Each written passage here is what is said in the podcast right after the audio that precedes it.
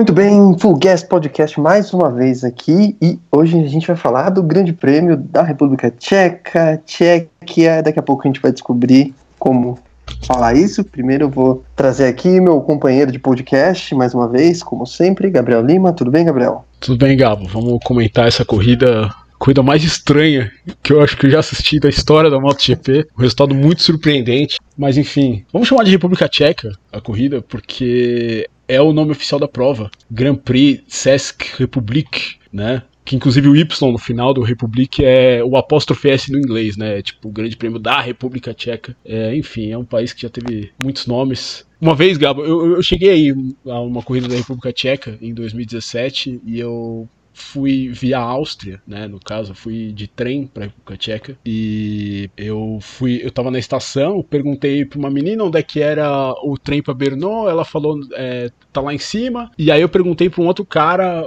mais especificamente onde era a estação, o, o, o lugar onde eu ficava para pegar o trem. E eu falei, ah, eu, é aqui, é, é para cá que vai o trem para Brno? Ele, ah, você quer ir para Tchecoslováquia? Ele devia ter uns 60 anos, o, o nosso amigo ali austríaco falando inglês muito bem, claro, mas é, enfim, acaba que o, o, país já teve tantos, né, não chama Tchecoslováquia desde 93, né, teve tantos nomes e agora eles querem que chame de Tchequia, mas ainda é Grande Prêmio da República Tcheca, enfim, vamos chamar de República Tcheca. Muito bem, então, então vamos chamar de Grande Prêmio da República Tcheca e tivemos aí uma vitória histórica de, né, de Vamos passar o resultado aqui rapidinho. Brad Binder venceu a corrida, primeira vitória do sul-africano na MotoGP, primeira vitória da KTM. O segundo colocado foi o Franco Morbidelli. E o terceiro colocado foi Johan Zarco. Quarta colocação ficou com Alex Rins, quinto colocado Valentino Rossi, sexto Miguel Oliveira, sétimo Fábio Quartararo, oitavo Takaki Nakagami, o nono Jack Miller,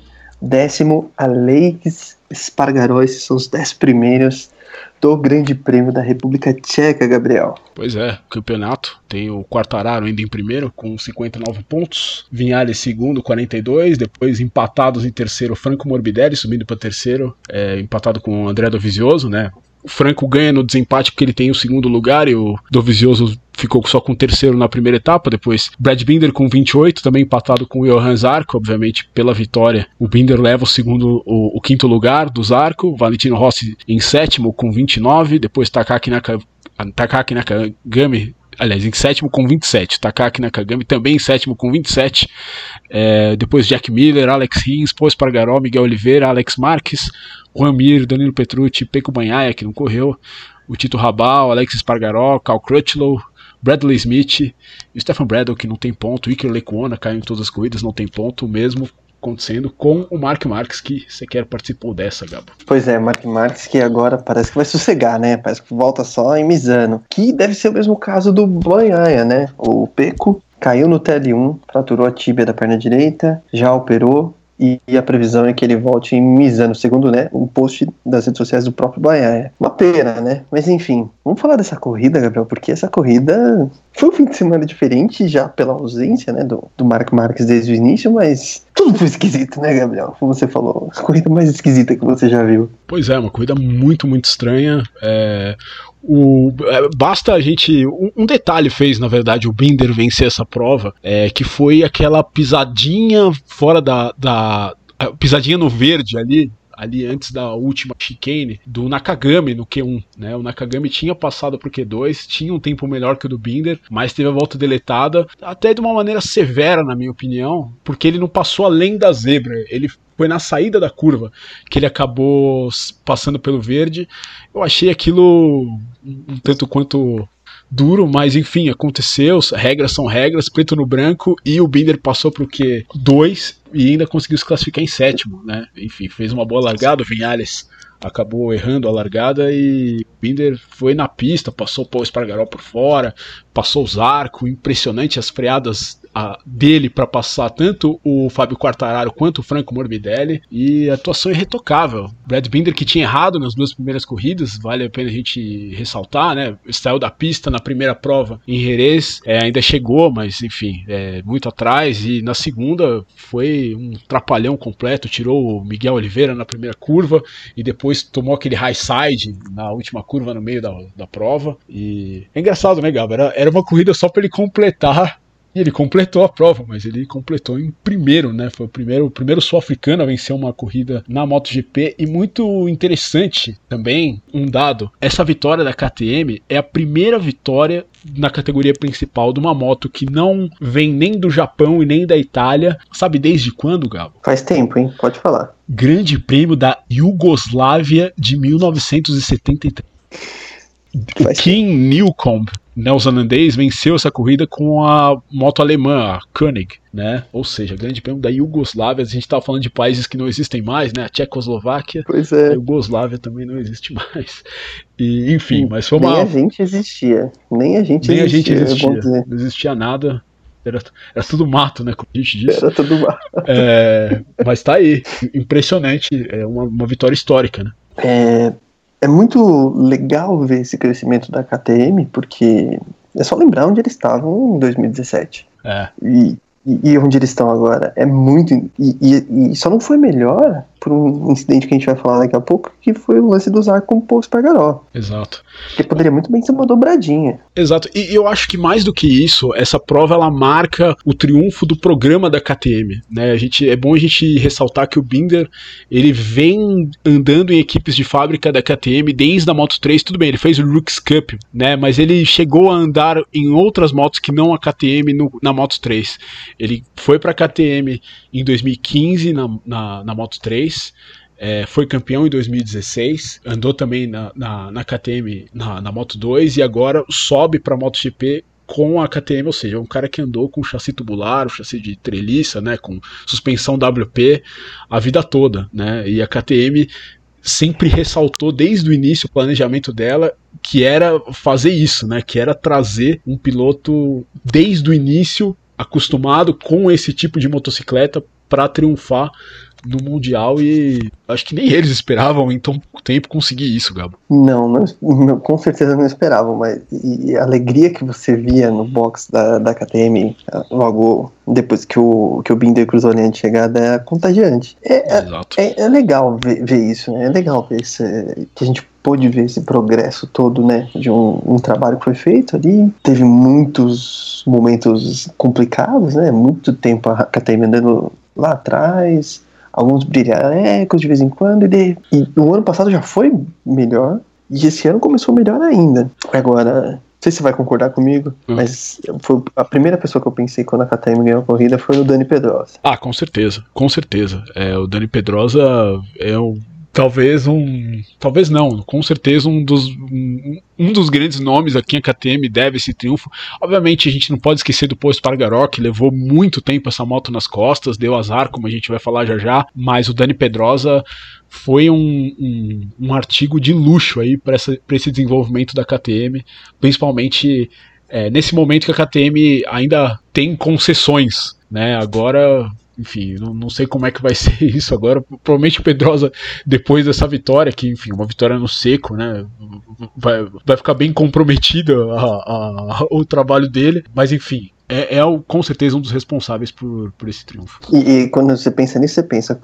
Ao mesmo tempo que a KTM tem se tornado uma moto mais competitiva, a Honda virou uma moto cada vez mais difícil. É. E, é. e, e, o resultado, e o resultado desse fim de semana para a Honda foi Engraçado, né? Que a KTM a gente sempre falou que era uma moto difícil, falava-se numa moto física, assim como é a Honda, mas a KTM tratou muito bem os pneus na República Tcheca.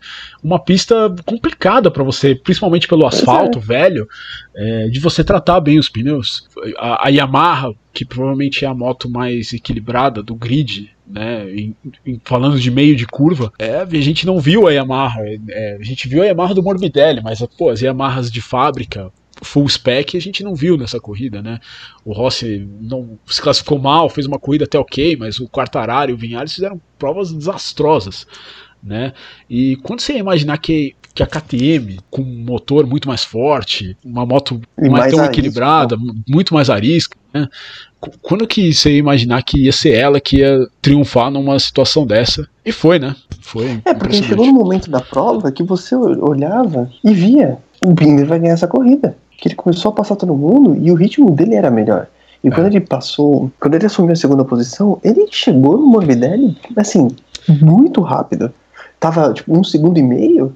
de repente tava meio segundo. É, seria, seria uma disputa entre Binder e Paul Espargaró. Né? O Paul Espargaró tava, cometeu alguns erros, mas, mas tinha ritmo para chegar nele. O Paul Espargaró certamente seria uma dobradinha da KTM. Para você ver, olha o quanto a KTM evoluiu. Se não, me é engano, se não me engano, o primeiro top 10 da KTM foi na corrida que eu fui, em 2017. Foi, o primeiro top, foi a primeira vez que a KTM chegou num top 10 na, na MotoGP. Em três anos eles chegaram, depois disso, chegaram na vitória. E se você for pensar aí no, no desenvolvimento ao longo do tempo, é um crescimento muito rápido, é um trabalho muito eficiente que gerou esse fruto de, né, do, do Grande Prêmio da República Tcheca, que é a vitória do Brad Binder.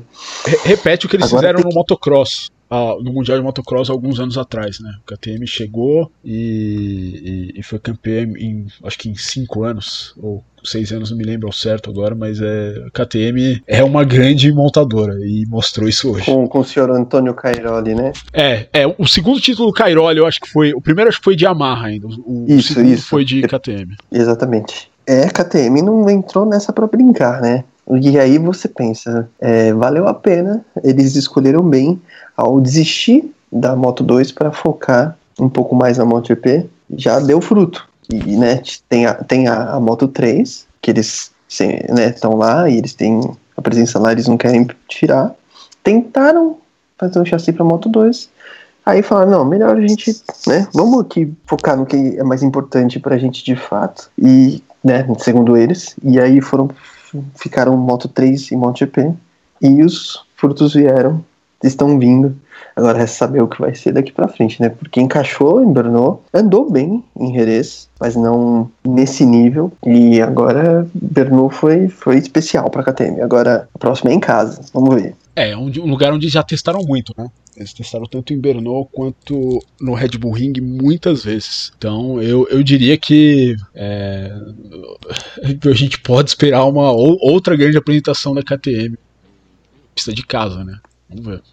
E, e rapidinho, a KTM rendeu tão bem, porque a gente fala, ah, Brad Binder, equipe oficial, beleza. Mas o, o, Miguel Oliveira foi sexto colocado nessa corrida. É bom a gente lembrar disso. E, e poderia até ter ido melhor se tivesse largado melhor. Poderia. Tivesse feito um treino, um treino um pouquinho melhor, de repente poderia estar ali poderia. mais na briga. Ele, ele não tinha a mesma ação tanto do Binder quanto do Spargaró, mas é, mas ele poderia chegar, chegar mais na frente, mas é aquela história, né? Se, né? Se, se é, o Rossi tivesse é... largado mais para frente, se é, é a corrida começa no sábado, né? Se o cara não classifica é. bem, não, não tem muito jeito. Agora, rapidinho, Morbidelli e Johan Zarco. Que surpresa para mim, mais o Zarco ainda, né? O Morbidelli, acho que é o fruto de um trabalho que ele tem feito desde o começo do ano, porque ele andou bem em Jerez, nas duas corridas, e agora encaixou. Em Bernou encaixou.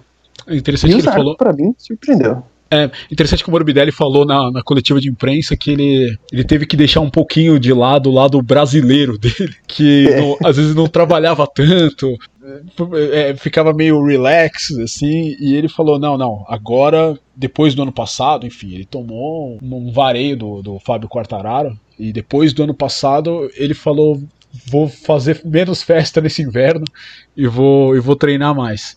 Né? Enfim, um grande pódio pro, pro Franco Morbidelli, Franco Morbidelli aí merecedor desse pódio, assim como o Johan Zarco, né? Fez uma pole position incrível, tudo bem, pegou vácuo na volta dele, pegou referência e tal, mas botou três décimos em cima do Fábio Quartararo. Né, o Fábio Quartararo, a gente sabe o quão bom ele é em treinos.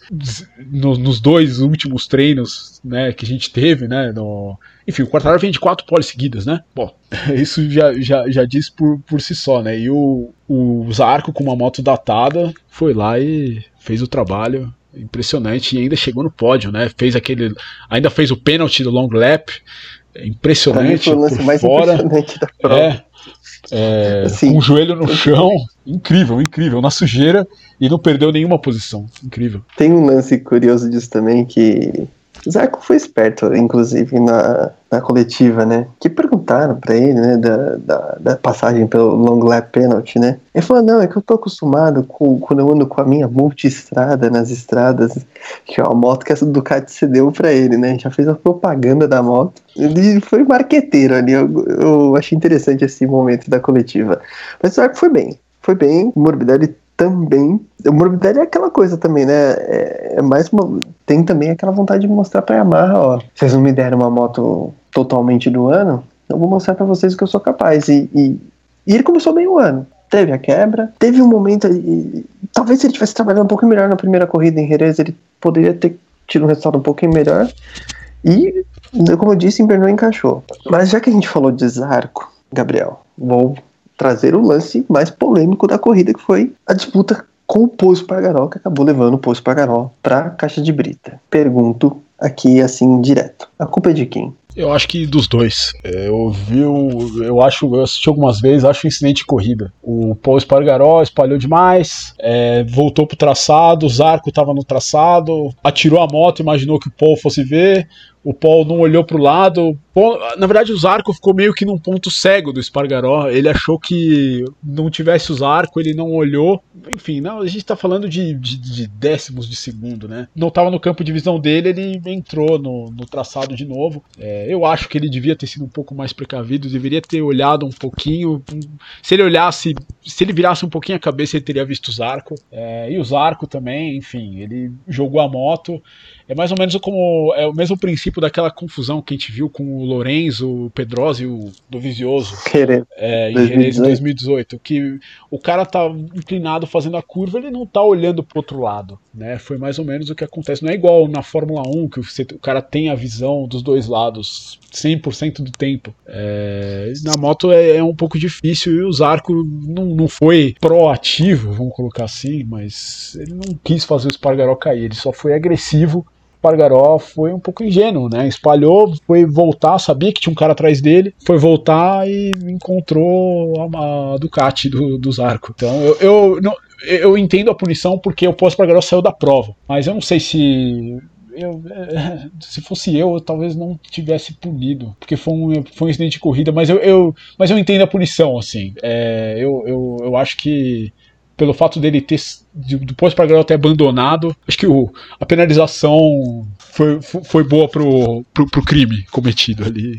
Que eu não acho tão crime, mas enfim, é isso aí. É, eu vou dar aqui uma, uma perspectiva de quem já pilotou uma moto na pista e já teve orientações sobre pilotagem, que é a seguinte: quando você tá na moto, você olha para onde você vai. Foi é, o que eu sempre escutei. E então tenho certeza que o Poço Pagaró não viu o, o, o Zarco, porque ele tá olhando lá na frente. A visão do piloto tá lá na frente. E é meio difícil, né? Imagino eu ouvir um barulho da outra moto ali. E ele tá concentrado, tá focado. Só que ao mesmo tempo que você espalha, você sabe que está disputando com. É o que você falou, você sabe que você está disputando com alguém. Seria prudente dar uma, uma checadinha ali. Será que tem alguém aqui? Ah. Será que se eu, se eu voltar pra trajetória. E ao mesmo tempo eu entendo também o que você falou do Zarco. Eu acho que o Zarco, ele não ia ganhar a corrida ali, sabe? Ele ia, poderia passar os, o, o Espargaró depois, tentar pelo menos. Mas não precisava ser ali, não era a última volta, sabe? Eu acho que tendo isso, levando isso em consideração, eu entendo também a punição. Porque não era a última volta, ele não precisava jogar tudo ali. E ele jogou tudo ali. A, a, a postura, para mim, do Zarco é: eu estou jogando tudo aqui. Só que não era a última volta, tinha muita corrida pela frente. É, é mas é, é Hoje em dia, uma ultrapassagem na MotoGP, né? É, vale muito, né? E o Zarco viu a oportunidade enfiou a moto, não tinha nada a perder. E, mas enfim, eu acho que o pós-Pargaró podia ter tomado um pouquinho mais de cuidado. Ele não tá sozinho, tá correndo com outros pilotos que são agressivos, né? Que está uhum. tá no, na principal categoria do, do motociclismo mundial. Se o cara vê uma porta aberta, ele vai entrar. Né, foi o que aconteceu. E, e, e, e você trouxe aquela o, o incidente de 2018 lá. Eu vejo eu entendo, tem semelhanças, eu concordo que é voltar assim, é, você tá correndo risco. É que o, o Lourenço ele espalhou muito mais, né? E é uma curva diferente, né? Na verdade ali aquela... né? O Pedrosa entrou no meio e Aí, é, na verdade, o, o Lourenço deu uma espalhadinha, o Pedrosa ficou pro, pro outro lado, o Lourenço bateu no Pedrosa e bateu no Dovizioso, enfim. Isso salada. É, porque assim, o, o Lourenço voltou e não viu que o Pedrosa tava vindo. É, e o Pedrosa e... não tinha como ver ninguém, porque ele tava apoiado na Ele tava por dentro e olhando pra frente, que é o que eu, o que eu tava falando. O piloto tá olhando pra frente. E, e, e, o Pedrosa ainda tinha a moto inteira, né? Na, é. Cobrindo a visão dele porque né, a gente está falando de, de um ângulo de inclinação e os pilotos saem totalmente da moto. Mas enfim, eu entendo a punição, eu acho que, levando-se em consideração o que aconteceu, eu acho que a punição foi correta. E eu basicamente eu concordo com você. então acho que a gente pode seguir aqui pro, pro próximo tema, que é um, um detalhe interessante da corrida. Tirando KTM e Suzuki, as melhores motos de, das outras fabricantes não eram motos do ano. Isso acende um sinal de alerta? Ah, sim, né? Obviamente. Só antes de, comentar isso, eu falar a grande corrida que fez o Rins, né? O Rins, se tivesse 100%, muito Sim. provavelmente teria ido pro pódio. Mi, impressão minha, na última volta, ele não tentou atacar os arcos da maneira que podia, porque exatamente ele não podia por causa do ombro. Então o Rins fez uma corridaça aí. Pena que tá machucado, mas enfim, conseguiu um quarto lugar muito, muito interessante. Mas é, é esquisito. E, já, que você, já que você mencionou quem puder, vá ver o vídeo no Instagram da. Não lembro se é da Suzuki ou da MotoGP, mas acho que é da Suzuki. O final de corrida do Rins, quando ele chega no box. Ele tá esgotado. E ele é, ele é muito aplaudido por toda a equipe para você ver o esforço que foi para ele correr essa, é, essa prova ainda contundido. Mas agora sim, continue. É, é esquisito realmente, né? O que a gente viu, o, o ritmo do Quartararo ele é inexplicável, né? O ritmo do Vinhales, o próprio eles mesmos não conseguem explicar direito. É uma coisa impressionante, né? Como numa pista com muito calor, como era Jerez, funcionou bem, obviamente mais travada do que o Bernot, mas impressionante como não funcionou é, na República Tcheca. Né? O Rossi fez uma corrida consistente até, mas o, o Vinhares só andou para trás desde o início da prova. Vinhares largou em quinto e chegou em décimo quarto. Né? É, um, é um grande salto para trás. E o Quartararo, é, que também não fez uma corrida genial na República Tcheca no ano passado, mas pô, nesse ano se esperava muito mais do que um sétimo lugar, né? Um sétimo lugar que ele que ele sofreu no final, né? Ele, ele não tinha desempenho, né? Estavam passando ele curva a curva, né? O, o Rins, no, quando passou ele, o, o Rossi passou na curva seguinte, né? Ele, ele não tinha mais o que fazer, né? Ele só estava tava se arrastando até o final. Então é, é preocupante em termos de, de, de equilíbrio, né? Para a Yamaha, a Yamaha não pode deixar esse campeonato escapar da mão dela de jeito nenhum, né? E hoje deu uma. A, além, da, a, além da história dos motores, né? Que, que já é, que a gente já comentou aqui no, no, no nosso último episódio. Ainda tem essa ainda, eles vão ter que vão ter que trabalhar. A próxima corrida é uma pista que é historicamente ruim para Yamaha, que é o Red Bull Ring, né? Uma pista de, de, de alta velocidade, né? Que nunca foi no, o ponto forte da Yamaha. Enfim, Ducati, diz o que do Dovizioso, né? Dovizioso é, largou em 18 uma posição muito ruim. Na corrida também não apareceu, o Miller também não apareceu, o Petrucci também não apareceu. A Ducati tem, tem problemas, né? Com, provavelmente com o pneu traseiro mais macio da Michelin, é, não, não, não, não conseguem ter aderência dianteira, porque o pneu mais macio faz o apoio ir mais para a traseira e menos para a dianteira. E o problema principal da Ducati sempre foi nesses, nesses anos o meio das curvas, né? Ou seja, a, agrava mais o problema que a Ducati sempre teve. Então, difícil é, para eles é, andarem é, ao redor disso.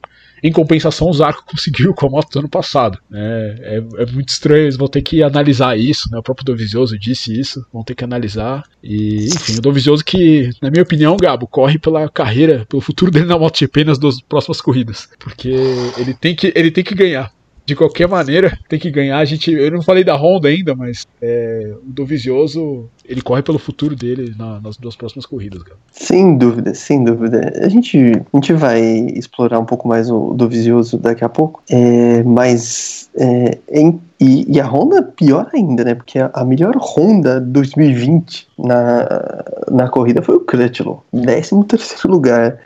A Honda 2020 no campeonato é o Alex Marques em 13 terceiro com 13 pontos. Cara, o Alex Marques largou em último hoje. E terminou em 15, né? Conseguiu um pontinho hoje. É.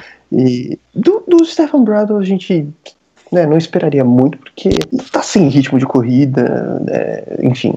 É. Foi assim, tem que chegar lá e andar, é, é, diferente. Agora, muito complicada a situação da Honda. Quem foi melhor foi o Nakagami com Honda 2019. Basicamente, isso é. uma moto que só o Marx anda. É, é. É, realmente, na primeira corrida, o Mark Mark sobrou, né? Tudo bem, ó, mais, mais um disclaimer, né? Ele tá andando, mas não é com a moto 2020. Eles tiveram que mudar ela inteira pra ele andar. Né? Voltou muitas coisas que a gente via no ano passado para moto, né? A Honda fez um trabalho ruim para essa temporada, isso que é verdade. Daí a gente volta que... naquela parte do Dani Pedrosa, né?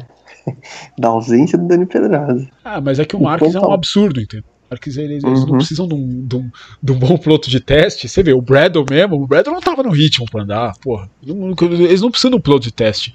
Quando você tem um cara que é um gênio, um cara que é um absurdo, como é o Mark Marques, né? É, o Marques não tá, a gente viu o que acontece, né? Nada acontece, na verdade. Né? Ninguém consegue Inclusive, fazer mágica. Já que a gente tá falando demais, eu vou rapidinho o Marx jamais perdoaria esses desempenhos de Quartararo e Vinhares hoje. É por isso que o Marx é campeão. É, num dia ruim ele chega em segundo. Exatamente. Ele não tem dias ruins, ele, ele dias ruins, né, digamos assim. Ele aproveita o máximo que ele pode de cada situação. Por isso que o Marx é campeão todos esses anos. E o, e o Vinhares, o grande problema dele é essa inconsistência aí. Enfim, mas agora. O Vinhares, só... o Vinhares Gabo, me lembra muito o Max Biaggi, na época do. Começo dos anos 2000. Ele sempre, ele sempre é favorito no papel, mas na hora que chega na hora da prova, sempre alguma coisa de errado. Sempre. Ah, o pneu hoje.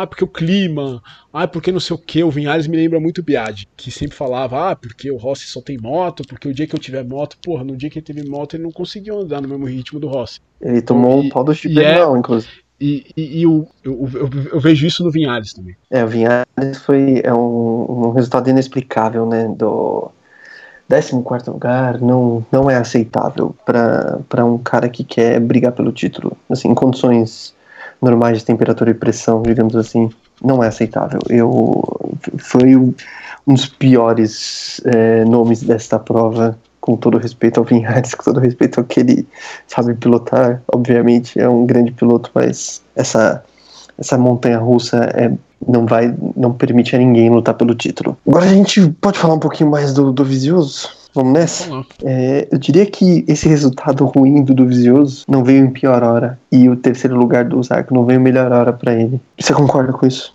É, o Dovizioso fez uma corrida ruim numa pista que se esperava muito dele. Né? Jerez a gente não esperava muito dele. Agora, Bernot, a gente esperava bastante dele. E esperava mais da Ducati.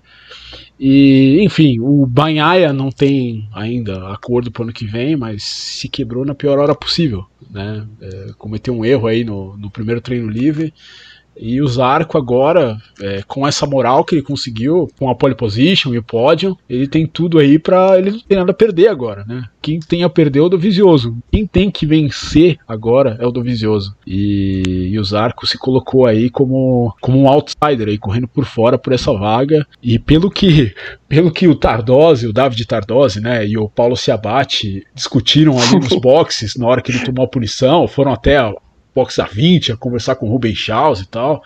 É, eles, eles mudaram de lado rapidinho. então a, a, corrida não estava muito interessante do lado deles. Eles falaram: quer saber, meu? A minha moto do ano passado tá em terceiro. Pô, vou. E é engraçado, porque quem, quem é o, o crew chief do, do, dos arcos é o Marco Rigamon, Marco, acho que é, é o Rigamonte, que era o, o chefe do Iannone, quando o Iannone venceu a corrida, inclusive na Áustria e tal. Então, e, e é engraçado que o, o, time técnico da 20, eles não usam o, o uniforme da 20, eles usam o uniforme da Ducati. É o pessoal da Ducati que é emprestado, vamos colocar assim, para 20. Você pode ver no box que o pessoal técnico mesmo que não são os mecânicos, usa roupa vermelha. E quem usa roupa vermelha também é o chefe, é o Rigamonte, o chefe do, de mecânico dos arcos. Né? Então, os arcos ele já tem já um, uma espécie de apoio de fábrica aí, mas vamos ver, né? É, essas duas corridas na Áustria elas vão dizer bastante pra gente. Aí o Dovizioso ele precisa de, de resultado. Esse, esse lance que você mencionou foi sensacional porque é, foi o, a imagem para mim era é muito significativa ali. O Tardosi e o Ciabate indo lá gesticular. Pô, por que vocês fizeram isso? Vocês estão malucos? Vocês puniram o meu piloto. Né? Era essa a imagem que passava. O meu piloto. E aí você vê aquele resultado do Vizioso e fala. É, a situação tá complicada. É, do Vizioso, como você disse, precisa ganhar as duas na Áustria. É vencer ou vencer para ele. É. Agora, Gabriel, mais alguma consideração, algum detalhe que eu deixei passar, que nós deixamos passar aqui sobre esse grande prêmio da República Tcheca? Acho que não, a gente falou é um número interessante da Honda, na verdade. Foi a primeira vez desde 1982 que nenhuma Honda desde 82, que a Honda retornou como equipe de fábrica para a MotoGP, que nenhuma Honda é, está em nenhum dos três primeiros pódios da temporada. Né? Só enfim, destacando com quão mal começou, começou a Honda. E o quanto o Mark Marques faz falta. É isso então, né? Vamos passar rapidinho aqui os resultados das outras classes do Mundial de Moto Velocidade. Só o top 3 aqui rapidinho. É. É, vamos lá. Na Moto 2, Ené Bastianini ganhou de novo, ó. Quem diria? A Bastianini, então, ganhou o Grande Prêmio da República Tcheca. San Lois não caiu dessa vez e foi o segundo. E Primeiro pódio do San Lois desde Aragon 2016. Faz tempo, hein? E o, corria na Gresini, é isso? Corria na Gresini, ainda antes de ir para o MotoGP. É. E o Joe Roberts voltou a andar bem depois do desempenho relâmpago no Qatar. Em Jerez ele nem apareceu. Foi pole, né? Agora. Foi pole, segunda pole. Invernou e, e conseguiu o primeiro pódio na, na Moto 2. Então foi muito bem. O primeiro pódio de um americano na, na categoria intermediária desde o John Kosinski, em 93, na Holanda. muito, muito interessante essa corrida, Gabo, porque o John Kosinski ele andava na Suzuki. E o team principal da Suzuki na época era o Hervé Poncharal, que hoje é o dono da Tech 3. Da Tech 3. É, o Kosinski sequer foi pro pódio nessa corrida, sabe por quê? Por quê? Saiu na mão com o Hervé Poncharal. Tava bravo. É, o Kosinski ele tinha sido. É, ele, ele, tinha voltado para 250, ele já tinha sido piloto da 500. E o Cadalora subiu, né? O Cadalora tinha sido campeão de 250 bicampeão, né? E o Kosinski desceu e não tinha vencido nenhuma corrida, era mais ou menos a metade da temporada ali saiu na mão com o Poncharal. Obviamente foi demitido no ato e voltou no final do ano, ainda venceu no final do ano é, de quinta cilindradas na Cagiva, né? Equipe que era do Giacomo Agostini. Mas enfim, é, o Ené Bastianini aí, líder do campeonato agora na Moto 2 e caminhando aí, fez essas duas últimas provas aí, vem muito bem. Pois é, e na Moto 3 o Denis Foggia ganhou, venceu o Grande Prêmio da República Tcheca. Albert Arenas foi o segundo e o Ai Ogura foi o terceiro. Uma boa prova, né? O, o, o Foggia finalmente mostrou um pouco a que veio, né? A Leopard Racing não estava bem acertada nessa temporada e o próprio companheiro dele, o, o Maziar, estava andando bem na corrida, acabou caindo, mas o Foggia aí conseguiu sua primeira vitória também, né? Na Moto 3, né? No Mundial em geral, mas o Arenas é que vai braçada aí, se não tivesse caído na última corrida, tava que, muito, que muito queda, bem. Né? É, que queda, que queda, tava muito bem. Mas eu acho que ele meio que não tem muito muito concorrente nessa temporada. É, ele eu acho que é o piloto mais completo, mais completo desse grid aí. Concordo. É isso então, senhor Gabriel Lima. Eu acho que por hoje é só. Por hoje é só, porque também né, logo mais a gente volta, porque a gente tem corrida na semana que vem, tem corrida na outra semana, tem corrida para para sempre. Para não botar defeito. Sim. Certo? Certo. Um abraço para todo mundo e é isso aí.